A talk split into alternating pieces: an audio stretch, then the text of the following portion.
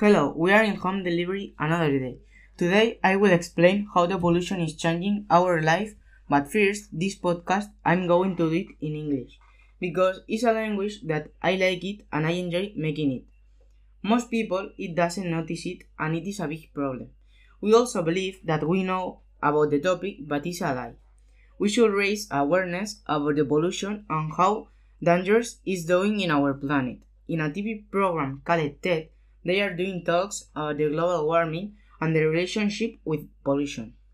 And now that everyone is at home from the COVID 19, the pollution has dropped a lot in two months. Everyone will wonder what will happen about the environment because in the news are talking that animals that aren't frequently living in our cities because there aren't humans.